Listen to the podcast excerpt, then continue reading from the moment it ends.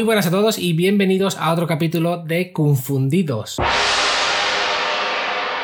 En el capítulo de hoy vamos a hablar sobre el aprendizaje de chino y hemos invitado a tres colaboradores que ya conocéis para que nos cuenten su experiencia durante todos estos años aprendiendo y hablando chino. Conocéis a todos, conocéis a Tony, un español viviendo ahora mismo en Fuosan, que tiene una HSK5. Hola Tony. Hola, muy buenas tardes, ¿qué pasa? Tenemos también a María Fe, una peruana que está haciendo un doctorado en Shanghái con HSK4. Hola, ¿qué tal? Y también tenemos a Pablo, que yo creo que es el que mejor habla de todos nosotros, un argentino en Chongqing con HSK6. Vamos, domina el idioma como, como ninguno. Hola Pablo. ¿Qué tal? ¿Cómo están? No, ojalá sea bueno el idioma, pero de a poco, sigo aprendiendo todavía. Bueno, pues antes de empezar, quiero decir a, a, los oyentes que en este capítulo no pretendemos sentar cátedra sobre pues cómo aprender chino, porque realmente todavía somos estudiantes. El chino creo que es un idioma que se tiene que estudiar durante muchísimos años para llegar a dominarlo.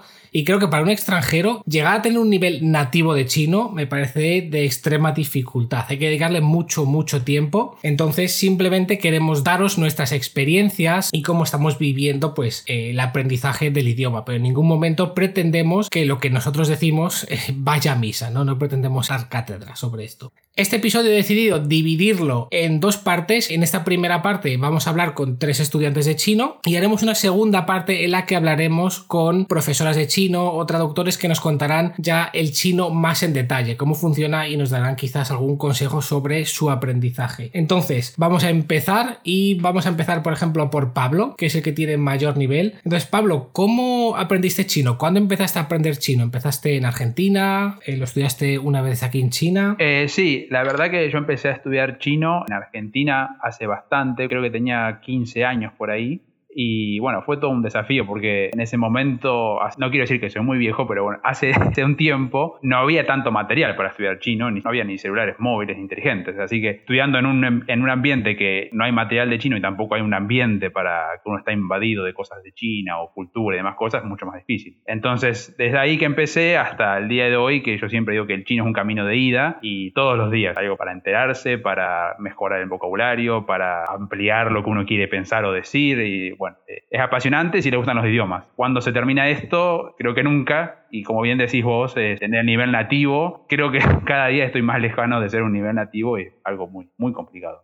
No es eh, para tirarse abajo, pero bueno, es, es la dificultad de un idioma. ¿Y cuánto tiempo y dónde estudiaste en Argentina? Yo soy de Rosario, en Argentina, en la Universidad Nacional de Rosario. Cuando empecé chino, mi grupo fue el, segundo año que se abrió el idioma chino en Rosario y en la universidad habría una especie de centro de idiomas extranjeros. Eran clases, no es como una carrera en chino, sino es como una, clase de idioma particular, sería, o que uno va a estudiar el idioma y eran dos veces a la semana, una hora y media, y bueno, así empezó mi, mi, mi camino hacia el chino.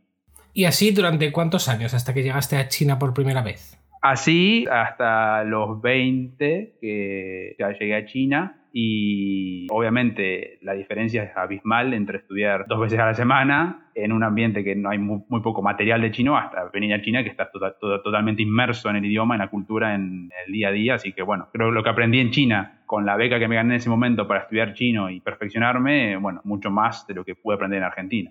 ¿Y cómo fue la llegada aquí a China? Con todos los conocimientos que tenías, ¿con qué nivel venías aproximadamente? ¿Y cómo te sentiste al llegar a China con todo eso que sabías? ¿Te eras capaz de comunicarte? ¿Te costó al principio? Sí, creo que lo habíamos mencionado la vez pasada, eh, que según mi profesora nosotros teníamos un nivel intermedio en chino. Y bueno, te dije, bueno, un nivel intermedio, si uno lo compara con un nivel intermedio en inglés, se va, no sé, a cualquier país que habla en inglés y uno entiende lo que pasa alrededor de uno. Pero cuando llegué a China yo tuve la, desgracia o no de llegar acá a Chongqing siempre. Y aquí cuando uno salía a la calle o cuando iba a comprar algo o hablaba con la gente local, primero que me pasaba es que la gente me hablaba en dialecto. No es un dialecto tan marcado, pero bueno, uno venía de escuchar el libro, el audio, el chino estándar perfecto a tener este contraste con la gente del lugar que habla diferente, que tiene su diferente manera de decir las cosas y un dialecto que no conocía. Bueno, fue frustrante al principio hasta que bueno, empecé las clases y las profesoras de acá que yo tuve fueron muy amables y me enseñaron un montón de cosas más y bueno, aprendí también a, ajustar mi, mi, oído, a entender la gente que me hablaba local y bueno, obviamente alguien que empieza de cero es todo nuevo, pero a mí como yo ya tenía cierta base, me sentí frustrado porque no entendía, realmente no entendía mucho lo que me decían. Y bueno, fue una cuestión de diferencias de, del lenguaje, de que aquí hablan su dialecto y bueno, no todos te hablan mandarín de uno.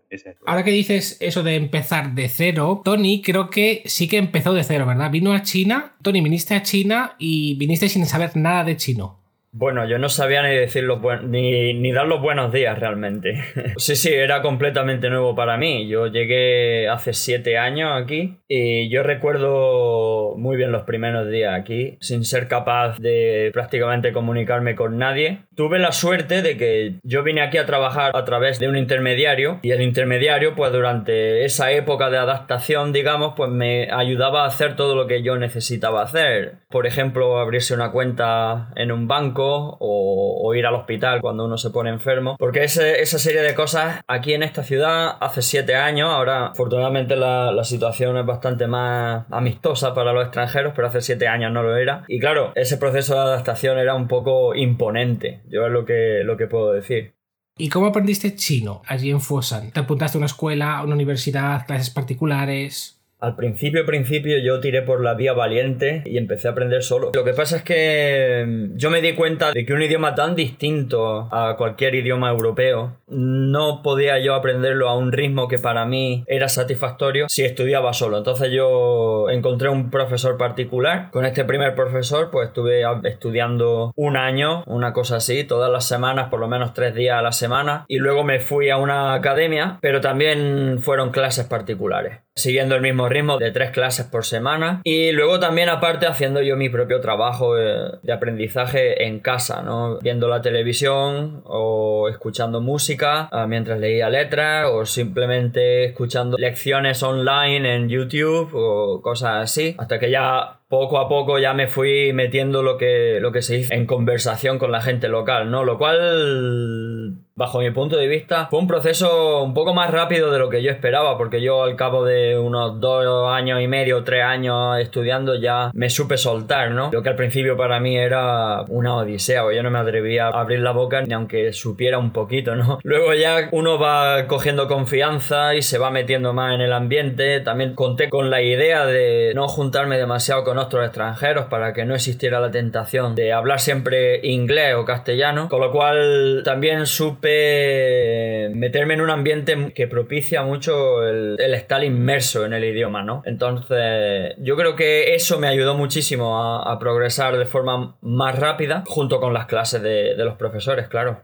No, la verdad es que el chino es un idioma que hay que estudiarlo de verdad. No vale como por ejemplo gente que dice yo me voy a Londres, me voy a trabajar de camarero y aprendo el idioma. Eso con el chino es imposible. Lo que dice Tony tiene, tiene mucha razón, eso de cuando uno viene a China uno tiene como creo que dos caminos grandes. Una, está bien, uno puede venir a trabajar o a estudiar exclusivamente, pero el camino ese de juntarse mucho más con chinos o con gente que le hable en chino, aunque uno no entienda, no, apartarse, pero bueno, juntarse más con chinos y también con extranjeros, pero si uno quiere realmente poner todo su énfasis en aprender chino, hablar con gente local y estar totalmente bombardeado de palabras, de expresiones, de problemas, eso te ayuda un montón. Por ejemplo, yo cuando llegué aquí a Chongqing, latinos en la universidad donde estaba yo no había ninguno, nadie hablaba español y habíamos extranjeros éramos 30 nada más. Y yo creo que eso fue una clave para tener un nivel de que todo el día estás uno absorbiendo expresiones, problemas, palabras, cosas que te cuentan. Entonces, estar en contacto con la gente local es genial. Es clave para poder aprender chino realmente. Y luego aparte tenemos a, María Fe, que todavía no, no la hemos dejado hablar, que tiene una historia bastante peculiar con el chino. Hola María Fe, cuéntanos. Mi relación con el chino tiene dos etapas grandes. Una cuando era niña, porque viví en Malasia, en una pequeña isla, y donde había o colegio en malayo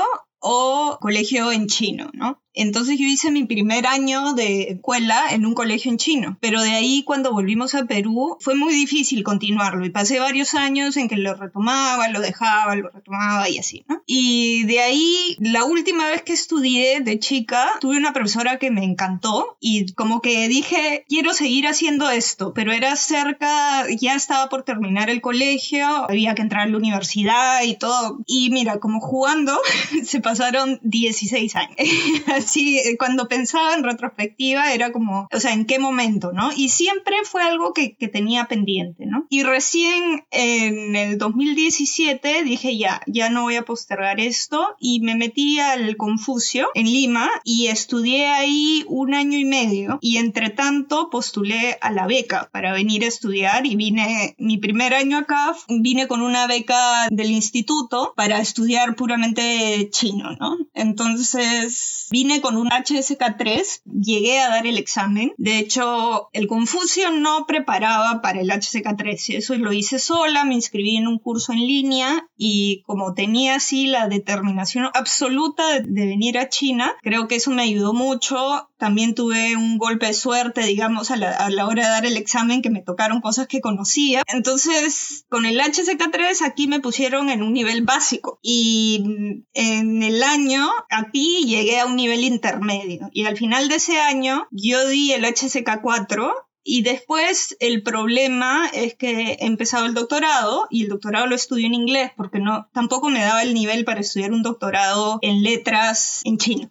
Porque el HSK 6 te da nivel, en teoría, de hablante nativo, pero hablante nativo de colegio, ¿no? O sea, no para hacer eh, un doctorado en letras. Entonces eh, me metí a estudiar en inglés también pues por el, ya un tema de la edad, la beca y todo, y dije, e iré estudiando en paralelo, pero la verdad que es difícil. Sí siento que mi nivel ha desmejorado, ¿no? Entonces eso que dicen de que es algo que verdaderamente se tiene que estudiar disciplinadamente y clave también tener contacto con gente local. Igual acá la gente local más que nada te habla en shanghainés, pero digamos, es mejor eso que, que nada, ¿no? Entonces sí, sí, creo que son dos claves y ahorita justo ando en eso de encontrar tiempos para mejorar, porque de hecho para mi tesis sí voy a tener que leer al menos textos académicos, ¿no? Entonces ya llega un punto que digo, ya, después veré cómo hablo, pero lo que importa ahorita es leer. A pesar de que intento buscarme espacios para estar con gente local, al final en un ambiente académico termina ganando el inglés, ¿no? Porque además hay muchísimos estudiantes que vienen a estudiar en inglés y que no te hablan nada de chino, ¿no?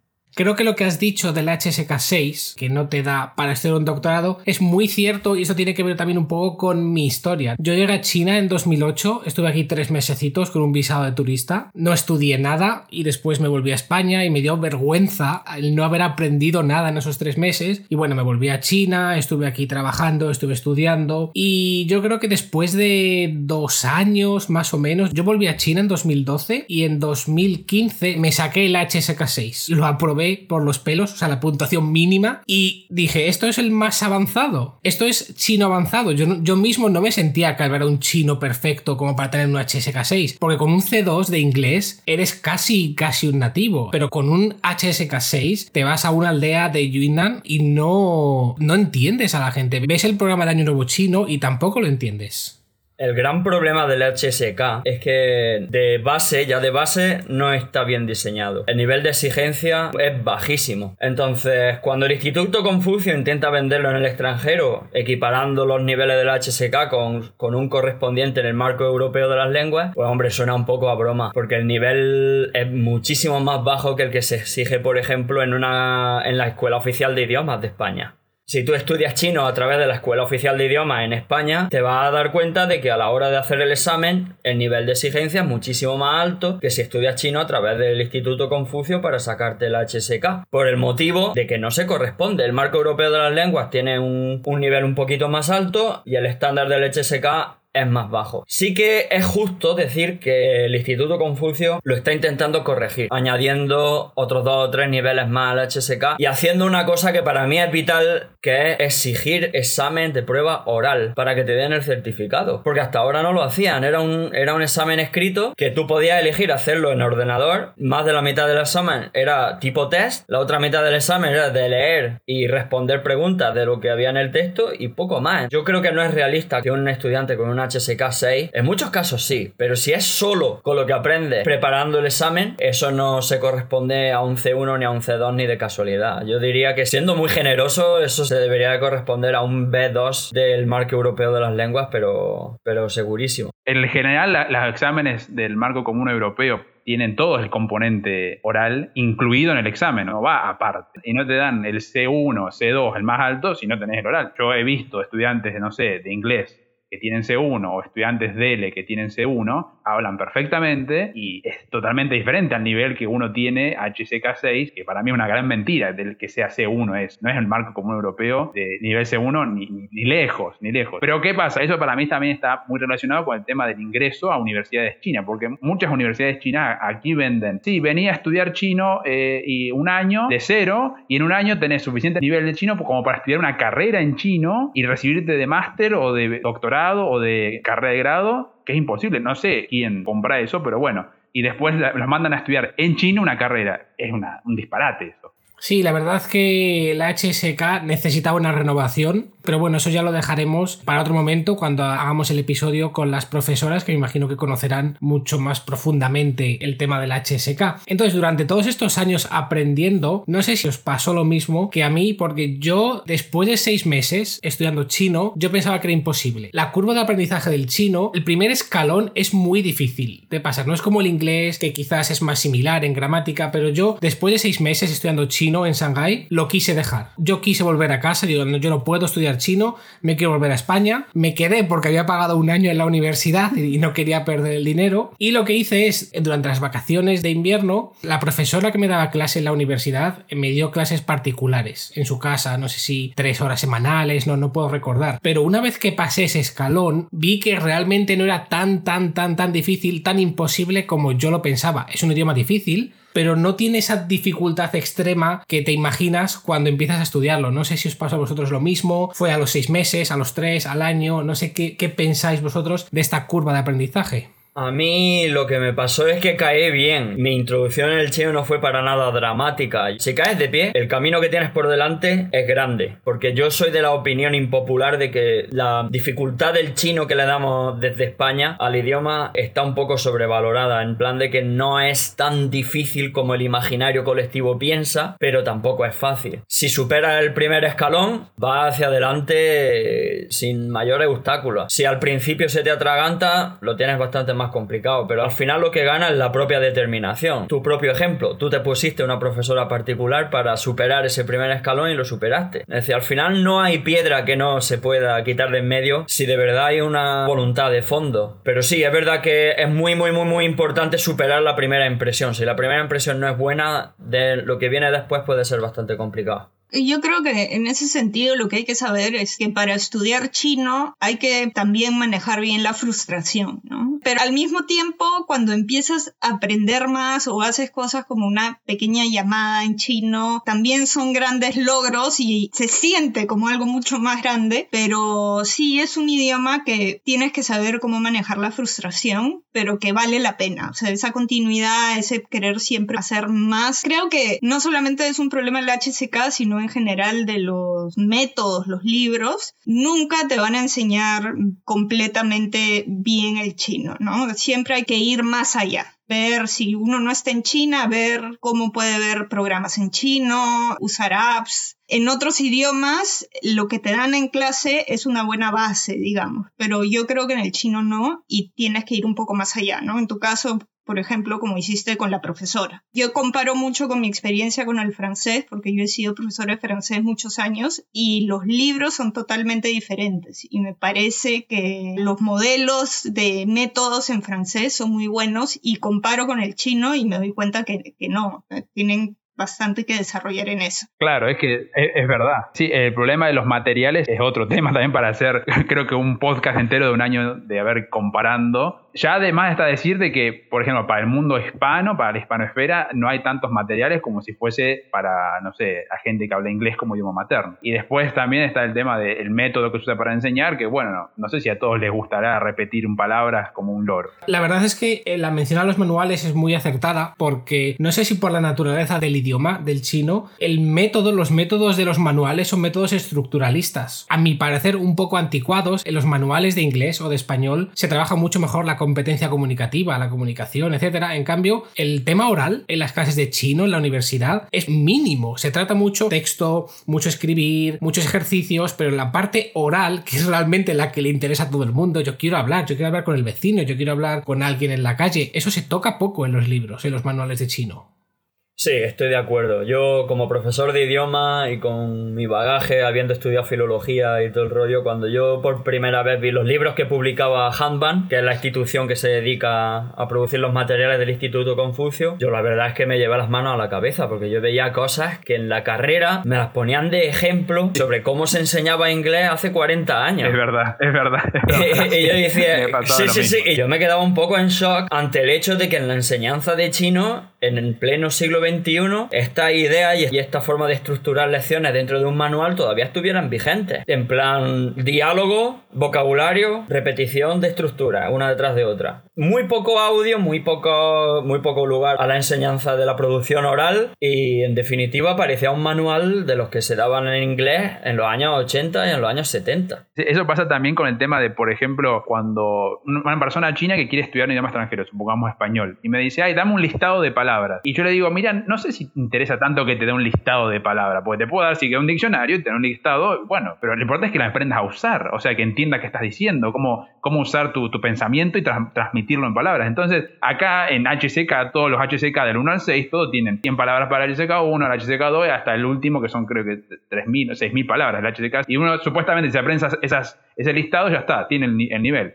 Y no sé si están así. Eso justo iba a mencionar, eso me dijo una amiga china que enseña chino a extranjeros, me decía, lo que pasa es que los chinos aprendemos así los otros idiomas. Entonces, la enseñanza está pensada como si fuese para un público chino y nuestra experiencia con el idioma es totalmente diferente. Y creo también esto que les decía de que siempre hay que buscar más que la clase, yo lo veo con los en la universidad, el sistema es un poco así, o sea, si tú no entiendes al profesor es porque no te has preparado lo suficiente. Tú tienes que buscar más, leer más y luego ya ir a la clase preparado, ¿no? Y de hecho, cuando haces eso y le preguntas a los profesores, como que se emocionan y te responden. En general, la educación en China, el aprendizaje está en la responsabilidad del alumno. Y creo que eso también cubre las esferas de, de enseñanza de idiomas. A nosotros nos educan diferente, que todo está el, peso está en el profesor. Y entonces sí insistiría en el tema de ir más allá de lo que,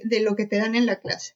Yo creo que posiblemente estos manuales también le echen atrás a mucha gente que empieza a estudiar chino, compra un libro y ve lo que se encuentra y dice, madre mía, ¿qué es esto? ¿Cómo puedo yo aprender? Para vosotros, y esta es una pregunta que nos envió un tuitero, Kevin, nos pregunta que cuál es la parte más dura del aprendizaje del chino. Entonces no sé qué pensáis vosotros, si son los caracteres, los tonos, los chengyu, estos como los refranes chinos. ¿Cuál es la parte más difícil para vosotros del aprendizaje? Para mí los caracteres, sin duda. Los tonos me resultaban difíciles al principio, pero al final, sobre todo con práctica de hablar con gente, los conseguí dominar y ahora mismo los tengo tan interiorizados como las sílabas tónicas del castellano, por ejemplo. A mí eso no me, no me supone ningún problema. Los caracteres sí. Los caracteres, además al principio, hasta que les supe encontrar la lógica y mi, primer profesor de chino me enseñó cómo memorizarlo. Aprendí a memorizarlo de una forma más directa, pero al principio, lo más duro, fue mi principal barrera, diciéndolo así, sí.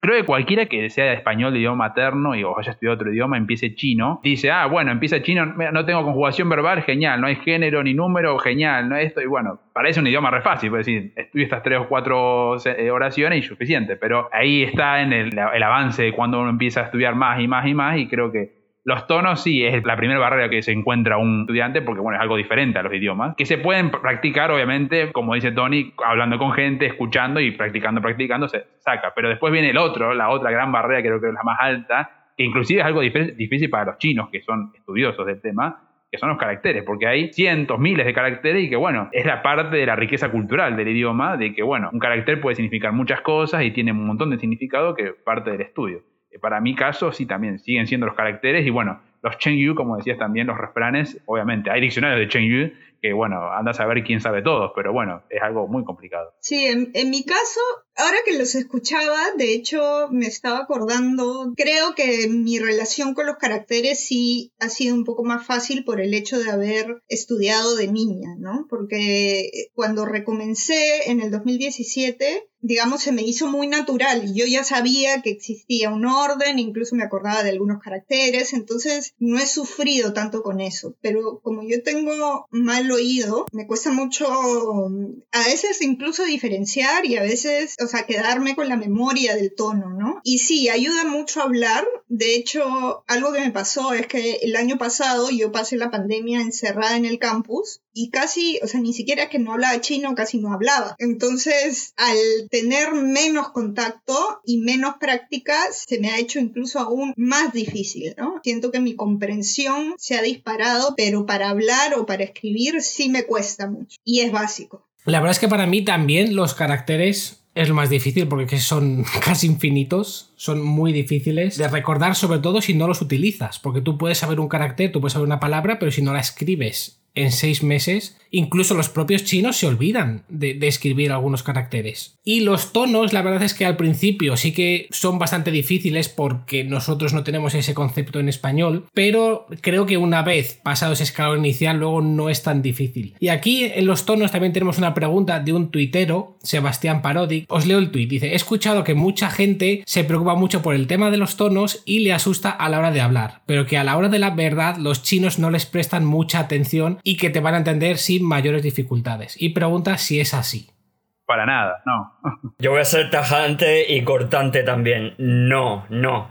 Además, yo, yo lo voy a explicar para los oyentes que no sepan chino, porque entendiendo cómo funciona o la naturaleza del idioma chino se entiende. O sea, el chino es un idioma cuyas bases léxicas son monosílabos. Esto hay que entenderlo bien, son palabras monosílabas que se combinan para formar pues otras unidades léxicas más complejas, pero la, base son monosílabos, entonces es una combinación muy limitada entre consonantes y vocales. Un monosílabo chino siempre tiene una inicial que es un consonante y una final que es la vocal con el tono. Entonces, ¿qué pasa? Pues que esta propia limitación de combinación de sonidos crea muchísimas situaciones de ambigüedad que solo se resuelven con la tonalidad de cada palabra. Entonces, si usa un tono equivocado, pues puede dar a un malentendido que en algunos casos puede ser serio ¿Prestan atención los chinos a los tonos? Sí, porque la naturaleza del chino es la de un idioma tonal. Son tan importantes como lo son las sílabas tónicas en castellano. Entonces, no se puede pasar aprendiendo este idioma sin prestarle atención y simplemente pues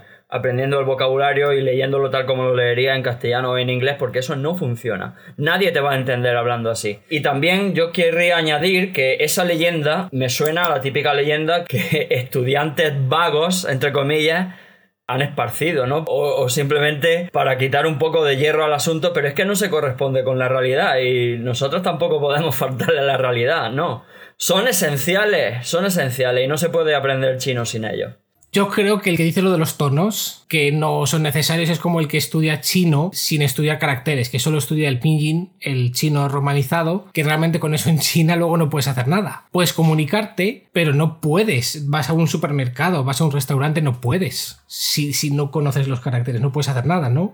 Y bueno, después de hablar chino, porque bueno, ya tenemos un nivel relativamente aceptable, ¿cómo ha cambiado vuestra vida aquí en China una vez que ya domináis, entre comillas, el idioma, tanto las relaciones personales como las laborales? ¿En qué os ha ayudado? Una vez que creo que una persona llega a un cierto nivel comunicativo de chino, que puede expresar lo que uno piensa y expresar lo que le gusta o le disgusta, creo que se abren un montón más de puertas para entender mucho más este país, que a, a través del idioma, obviamente, con la gente, hablando con, la, con los amigos, hablando con los colegas de trabajo, hablando con los superiores. Entonces es como cualquier idioma, uno entiende a la gente en el idioma que están hablando. Y obviamente se le hace muchísimo más ameno la vida en China porque eh, no tiene que estar dependiendo de alguien que le traduzca porque, bueno, China es un país enorme y no significa que en todos lados hablen inglés o que te entiendan inglés, o bueno, mucho menos español. Hablar chino de cierto nivel fluido, que uno pueda expresarse y entender lo que le están diciendo, le abre un montón de puertas a entender lo que la gente le dice, resolver los problemas que tenga uno y obviamente conocer mucho más el país.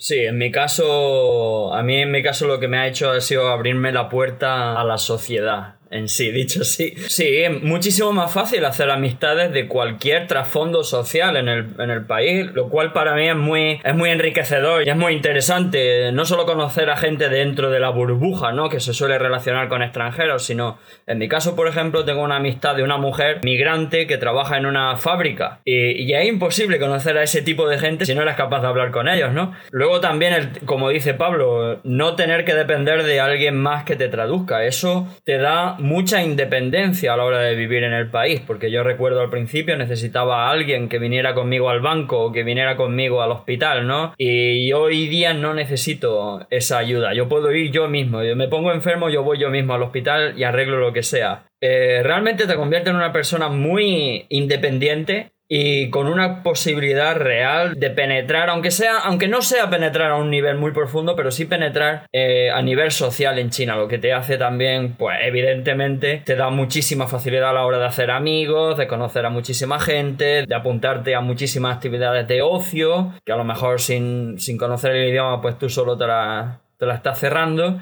y muchas cosas así. es decir, hace tu vida en el país muchísimo más plena. Yo Sí, estoy de acuerdo con lo que dicen, la independencia. Por ejemplo, en mi caso, para ir al hospital, o sea, la mayoría de gente que no habla chino o necesita a alguien o tiene que ir a los hospitales internacionales que te cobran una millonada de plata. Después creo que también el trato cambia mucho. Te, miran muy bien cuando ven que te puedes comunicar siquiera, aunque sea mal, pero que haces el esfuerzo por comunicarte en el idioma. Creo que durante muchos años ha estado muy presente y hasta ahora sigue esta imagen del, del Hawaii expatriado que no le interesa juntarse con chinos. Entonces cuando ven a alguien que sí tiene ese interés, yo creo que el trato cambia totalmente, ¿no? Y de ahí solamente agregaría de mi experiencia en el ámbito académico que, por ejemplo, a los profesores no les gusta que estudies temas que sobre China o que involucren a China si no habla chino o al menos si no entiendes textos en chino. Por ejemplo, estoy haciendo una tesis sobre relaciones Perú-China y tengo que consultar archivos aquí y no me han hecho ningún problema porque yo he dicho yo, yo puedo leer en chino, no hay, no hay problema. Pero a otros alumnos sí les han dicho que si no hablan chino, no hagan ese tema. Entonces te abre también en el ámbito académico posibilidades. Yo la verdad es que estoy de acuerdo con vosotros. La sociedad china tiene fama de cerrada en el resto del mundo, pero luego realmente cuando vienes aquí a China, si te puedes comunicar con ellos, si, si, hablas chino, luego realmente te das cuenta que son gente muy abierta, eh, siempre hay de todo, ¿no? Pero suele ser gente también dispuesta a ayudar, son bastante comprensivos con, con el extranjero que habla chino, que sabe de la dificultad, ellos saben la dificultad que conlleva estudiar el chino, vivir en China, en un país tan diferente, y creo que esa imagen que tenemos en el extranjero de una, una, sociedad china cerrada es bastante errónea y es algo que una vez que empiezas a hablar chino te das cuenta. Sí, yo, yo, estoy completamente de acuerdo. Eh, la sociedad china no es cerrada, es simplemente que el resto del mundo no habla chino. yo siempre, sí, sí, yo siempre hablo en estos términos porque es que es la, es la verdad. Falta entendimiento. Tampoco los medios de comunicación de masa están haciendo, por ser generosos, no están haciendo tampoco un buen trabajo eh, en este sentido. Con lo cual, pues sí, la, la falta de entendimiento pues da lugar a, a esta serie de estereotipos. Y se añade además la dificultad de, un idioma como el chino que también sirve como barrera. Pero no es que la, sociedad china no sea abierta, es simplemente que el extranjero no habla chino. En mi caso yo creo que en eso sí, de lo del que el mundo no hable chino me parece un poco exagerado, porque uno puede venir aquí sin hablar chino y la, sí, evidentemente. China igualmente si una eh, conozco millones de, extranjeros que vienen sin hablar chino, sí, sí, sí. hablan inglés y los, los, chinos siguen siendo abiertos, amables y aún con una persona que no le habla en chino. Creo que en el extranjero, por ejemplo, en, mi caso particular que me pasó estando en China, volviendo a Argentina con comunidad china, que siguen siendo cerrados aún hablando chino por una cuestión de que no sé cómo serán las comunidades chinas en otros países ni cómo serán en España o en otros lugares. Pero en el caso de Argentina, la comunidad china hay muchas que tienen miedo inclusive de, que, bueno, no están en, la ley o en, el problema de que, bueno, eh, no saben si es una persona que va a denunciarlos o que va a pasar esto. Entonces se cierran ellos porque, bueno, confían en, el par y, bueno, es otra cosa, que obviamente una, cualquier persona que venga a China y salga a caminar dos o tres pasos a cualquier peatonal, hablando chino, inglés o lo que sea, se va a dar cuenta que cualquier chino es amable, va a tratar de ayudarlo, eh, le va a mostrar cómo es su cultura, eh, bueno, un montón de cosas. Creo que la imagen de afuera de China puede estar por miles de factores, obviamente los medios, obviamente cómo es la comunidad china en el extranjero, en otros países, qué experiencia tiene cada uno. Hablar chino, sí, es un plus que te abre esas puertas, como bien decís, Tony, que abre el acceso a la sociedad a otro nivel. Yo quería exagerar un poco, pero, pero sí, evidentemente. Yo creo que yo creo que hay mucho de la intención, ¿no? O sea, son muy abiertos y todo, pero si ellos ven que tú tienes la intención de en verdad querer conocer, así balbucees chino y le digas alguna palabrita, va a cambiar el trato, ¿no? Pero en general sí estoy de acuerdo con Pablo que los extranjeros hablen o no hablen chino, pero si muestran una intención de querer conocer, respetar y todo, eh, lo aprecian muchísimo, muchísimo. Yo cuando digo que estudio tai chi, me miran así como, wow, o sea, ni los chinos están estudiando. Entonces, o sea, sí me he dado cuenta que es algo que, que, aprecian mucho, ¿no? Pero en general, sí, son, son muy abiertos, respetuosos, curiosos. No, yo nunca he tenido ningún problema por ser eh, por ser extranjera y, he vivido en otros países en los que sí me ha pasado. Entonces, no, no, es una sociedad bastante abierta, pero si eres el típico expat que te cierras entre tu misma gente, no muestras una intención de querer conocer, eh, no, tampoco esperes mucho de los chinos, ¿no?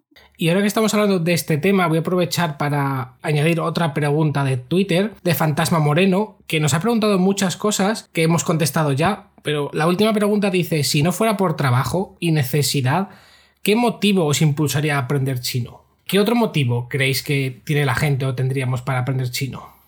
Tiene que ser un, interés cultural muy fuerte, porque si no es un idioma que, bueno, ya hemos resaltado la, la, dificultad que puede tener, sobre todo si no se está en China, porque yo entiendo que una persona que pregunta en esos términos es porque a lo mejor se plantea a lo mejor la posibilidad de estudiar chino desde el extranjero, Sí, tiene que haber un, un, componente de interés cultural muy, muy, muy fuerte hacia el país. Y es posible, yo he conocido muchísima gente así. Y en mi caso también sería así, es decir, yo lo que me mueve a estudiar idiomas, además de la curiosidad por conocer la cultura del otro, es también por pura satisfacción de aprender cosas nuevas, porque el idioma no es solo un sistema de, comunicación, el idioma, o sea, el idioma es como un pack, como un paquete y dentro vienen pues factores culturales, factores históricos, todo añade. Entonces, para mí, si yo no estuviera en China y me estuviera planteando estudiar chino, sería por un interés genuino por aprender cultura china. Coincido con eso, Tony, porque el, si no es porque uno lo hace porque Ay, tengo que estudiar o tengo que trabajar, es uno cómo puede conocer una cultura totalmente diferente o diferente a la propia. Bueno, lo conozco a través de las películas, lo conozco a través de la, de la música. Bueno, el idioma es creo que la clave para conocer China, conocerlo como corresponde, porque bueno, además de comunicarse con gente en chino, sino también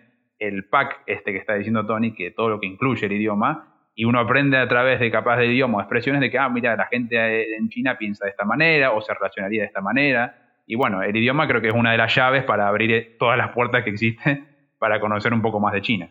De hecho, yo, yo agregaría eh, eh, como un ejemplo, ¿no? Eh, una vez me mandaron un poema en chino. Del mismo poema salían siete posibles traducciones en, en inglés. Entonces es un idioma fascinante, lleno, o sea, donde una idea puede representar muchas cosas. Entonces yo diría que además de la cultura es gente que se quiera retar a sí misma, romper sus esquemas. Definitivamente con el chino, o sea, es, es una aventura de vida que uno no se deje sorprender, ¿no? Vamos ahora con la última parte del programa, la parte de las recomendaciones que también hemos recibido muchas preguntas al respecto. Y aquí posiblemente alguno de vosotros no va a estar de acuerdo conmigo. Y es que nos preguntan mucho dónde recomendamos estudiar chino aquí en China. En caso de venir aquí a China, ¿dónde estudiarlo? Y yo personalmente no suelo recomendar Shanghái o la zona de Guangdong. Posiblemente estéis en desacuerdo,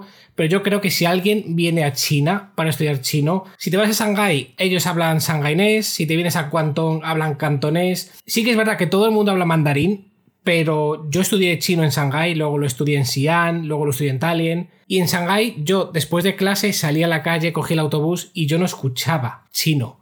En cambio, en Xi'an después de las clases, yo cogía el autobús, cogía el metro, me iba a un bar y sí lo escuchaba. Por lo tanto, yo no recomendaría ir a esas ciudades. Tampoco significa que si vas a Shanghái o a Guangdong no vas a aprender chino, pero creo que es más beneficioso si vienes para poco tiempo, para un año, por ejemplo. Creo que es mejor irse, por ejemplo, a Pekín, a Tallinn, a Xi'an, a otras ciudades mm, menos internacionales y que no tengan un dialecto o un acento tan fuerte. No sé si estáis de acuerdo. Yo soy de la opinión de que si, si uno se va a quedar a largo plazo, Aquí hay que empezar en el nivel de dificultad máximo. Porque eso te da la posibilidad de saber escuchar un acento distinto, que está fuera de los, libros de texto, fuera de, las producciones culturales, fuera del cine, fuera de la televisión. Te da la posibilidad de prácticamente entender a cualquier persona en China. Ahora, eso sí, si es una persona que dice, no, yo pretendo quedarme dos, tres años en China y luego volverme a mi casa, ¿qué sitio sería mejor para aprender chino? Pues sí, entonces vete al norte, a las regiones donde son típicamente mando parlantes, ¿no? Porque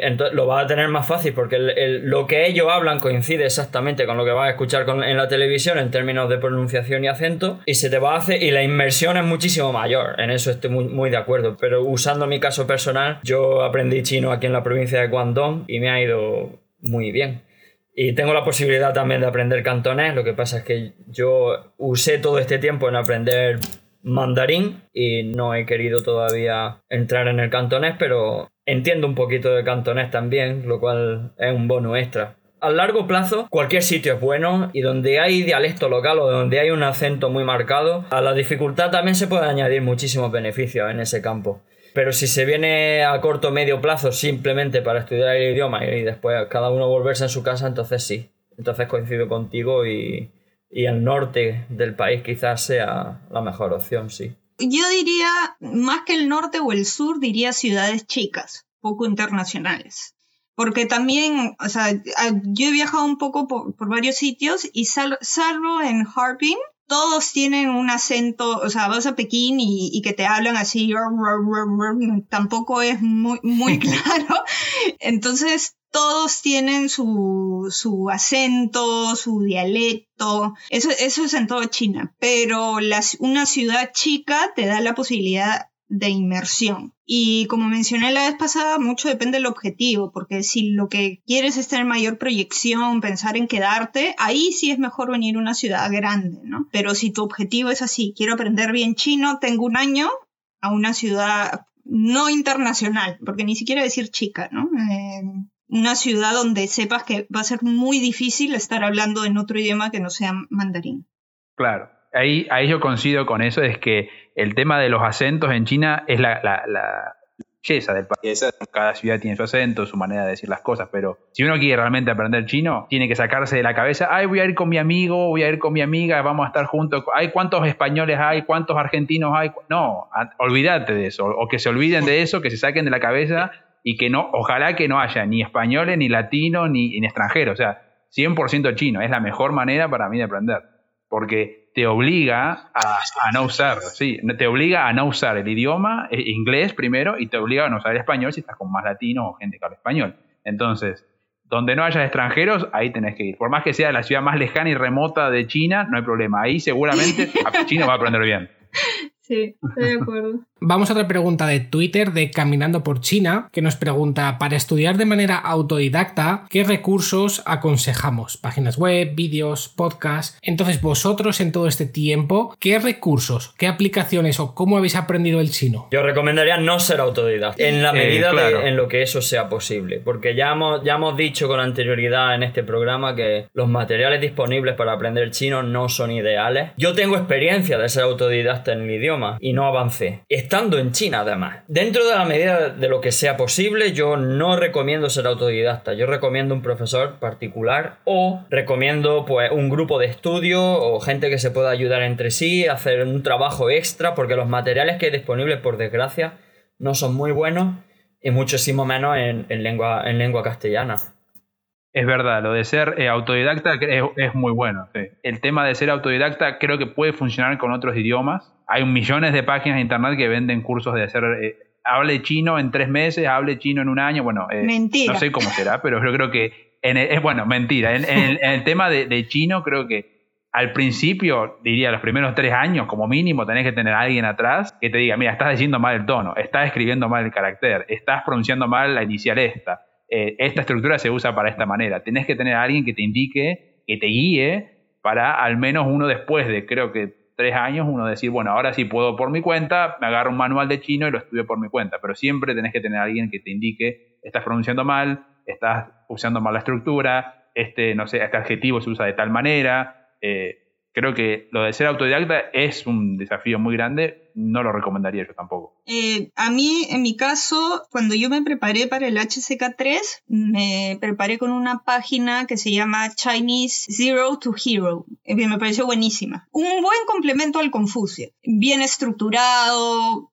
todo orientado al HSK, pero siempre te dan un poquito más. No sé qué tanto si uno lo hace de autodidacta puede ayudar sobre todo al oral. Siempre es necesario tener alguien que te apoye, pero esa página me sirvió mucho y sí la recomiendo.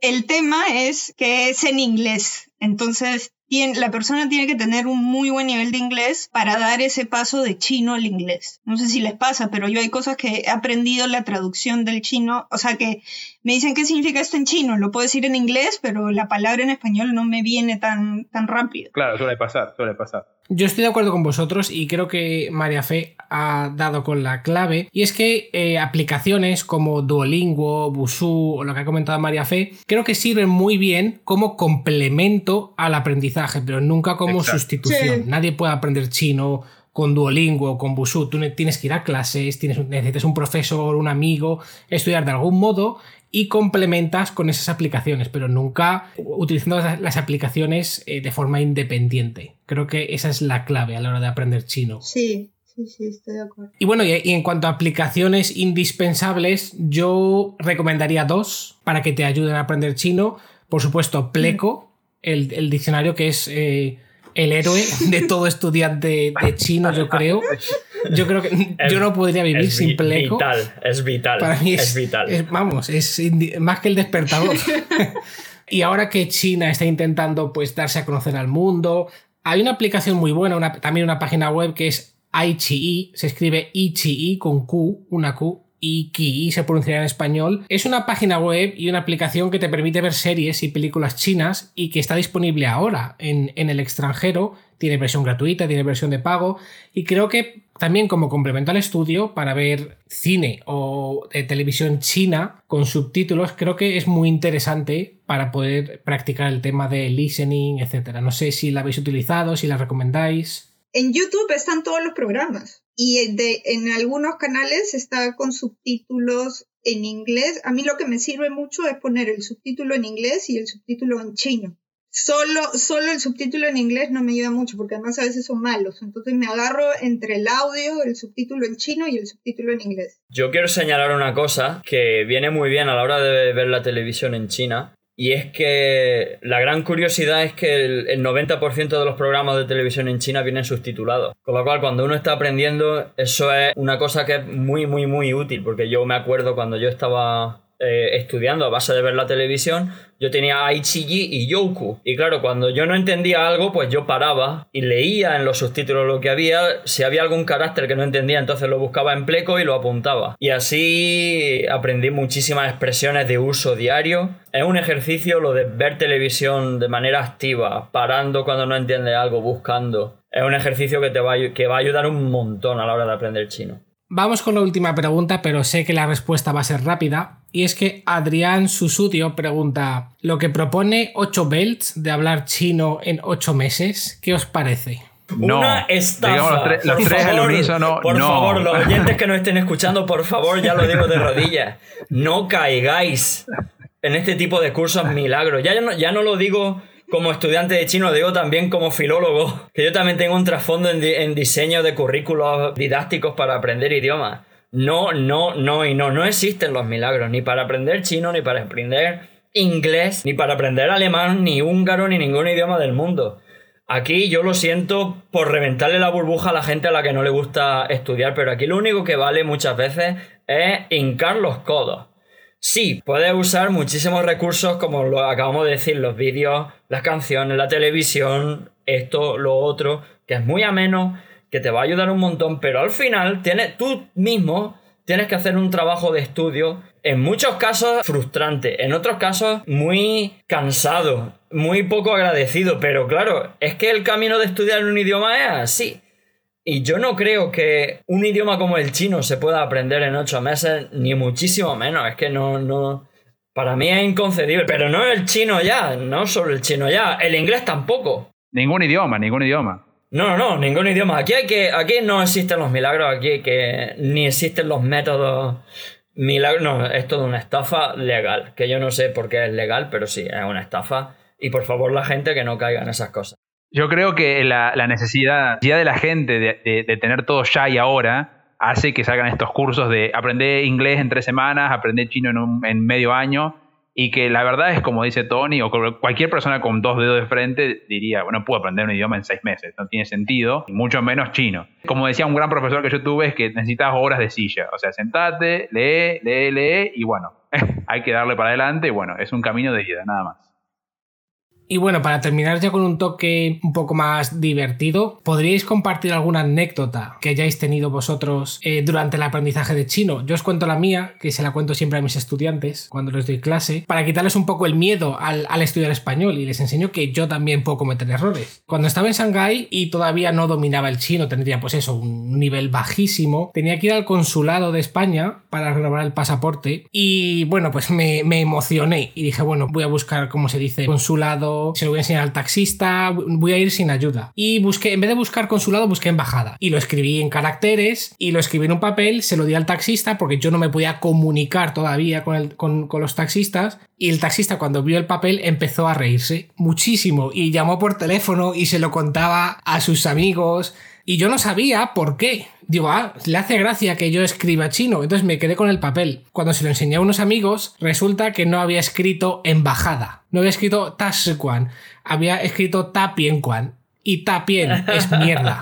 Me faltaba un palito, me faltaba un trazo y, y por eso el significado era totalmente diferente. Y desde entonces nunca se me olvidará cómo escribir embajada. A mí me pasó justamente, me pasó justamente con lo mismo, porque cuando yo estaba estudiando acá eh, mi maestría, hacer la defensa de la tesis, decirlo eh, es está bien, es tono 2 y 4, está bien. Eh, eso es hacer la defensa de la tesis, pero uno ir al baño a hacer el número 2 está bien, es, bueno, ah, uno lo dice rápido, lento, bueno, puede ser así. Entonces, uno dice, ah, voy a otra, bien, y, como que te miran, ¿qué querés hacer? ¿Qué querés? Cuando hablaba con mis profesores o algo así, me miran como, decilo bien porque si no, podés estar diciendo que te vas a cagar o algo así. Entonces, entonces bueno, siempre, siempre era el problema con, está bien. Hay un montón más, pero bueno, la, más corta que se me ocurre ahora. Sí, yo, yo ahora que he sustentado mi propuesta de tesis, cada vez que lo mencionaba era así como, está bien, o sea, lo hablaba despacito para asegurarme de que no, Eh, bueno, a mí me ha pasado que hace poco, bueno, yo me comunico con mi profesora de, de Tai Chi, eh, obviamente en chino, y estaba muy mal del hombro. Entonces le decía eh, que estaba mal del hombro y busqué, y claro, hombro se dice throat, pero también hay la opción de decir throat. Entonces le decía así seguía, seguía hablando. Y después una amiga me dice, no, a eso throat es solamente una parte del, del cerdo una parte de, de, comida, me dice. ¿Cómo está tu cerdo? Eh? y, por supuesto, o sea, claro, me entendió, pero digamos, eh, eh, sí me dio, creo que fue la primera vez que me dio así bastante vergüenza. Algo que una amiga me enseñó hace muchos años, me decía, yo por qué me tengo que preocupar por hablar, o sea, me, me tengo que avergonzar de hablar mal un idioma un idioma que no es mío, me decía, yo me lanzo a la piscina y si sale mal me corrijo y así es la única manera de aprender, ¿no? Entonces yo siempre he tenido esa actitud, pero ese día sí me dio vergüenza. yo de malentendido y demás, por suerte no, no he tenido ninguno y ahora que soy capaz de comunicarme bien, todavía toco madera para que no me toque ninguno, ¿verdad? Pero sí que, sí que hubo un día en el que yo me subí a un taxi y yo por aquel entonces no sabía apenas nada de chino, pero por circunstancias de la vida ese día yo estaba muy inspirado, acerté a, responder dos preguntas que me hizo el taxista y automáticamente el taxista asumió que yo era fluido en chino. Ah, y me dio un me viaje pasa, sí. hablando y hablando y hablando y yo no me enteraba de nada y yo estaba allí mirando por la ventana y diciendo por favor que se calle ya porque yo estoy harto ya de sonreír y a sentir porque capaz que el tío me está diciendo que Toda soy la historia de la vida. porque capaz ¿eh? el tío me puede empezar a insultar y yo voy a seguir sonriendo y asintiendo porque que no me enteraba de nada y me dio un viaje ojo La verdad es que tendríamos anécdotas, yo creo que para más de un episodio. Yo por lo menos tengo, tengo más de uno y más de dos. Pero lo vamos a dejar aquí. Hay muchas preguntas que no hemos podido incluir porque trataban sobre, sobre pronunciación, sobre cosas un poco más en detalle del chino y, ya tendremos una segunda parte que haremos con, con profesoras y con gente que realmente lo ha estudiado y que se dedica a ello profesionalmente. Nosotros como estudiantes ya os hemos dicho al principio del programa que queremos contaros nuestras experiencias, ¿no? Entonces yo creo que lo vamos a dejar aquí. La verdad es que creo que ha sido un episodio muy interesante. A mí me ha gustado mucho. No sé, espero que os, haya gustado a vosotros también. Si os ha gustado, dejadnos un comentario. Os podéis suscribir en la plataforma que estéis utilizando. Y bueno, y si estáis interesados en seguirnos, tenéis a María Fe que- en Twitter, que es mfceli. Tenéis a Tony, que es TonyKX3. Y tenéis a Pablo, que es Xiao Pablo. Xiao es X-I-A-O. Xiao Pablo. Los tenéis a los tres en Twitter y a mí también, Arroz Ibérico. Así que si queréis seguirnos, pues ya sabéis dónde, dónde estamos. Así que nada, agradeceros a los tres haber participado en el programa. Espero que os lo hayáis pasado tan bien como yo y espero, espero escucharos en próximos episodios. Gracias, gracias a ustedes y que, que tengan buen día. gracias un placer. Gracias. Nada, pues lo dejamos aquí entonces y nos escuchamos en el próximo episodio. Hasta luego, Taichien.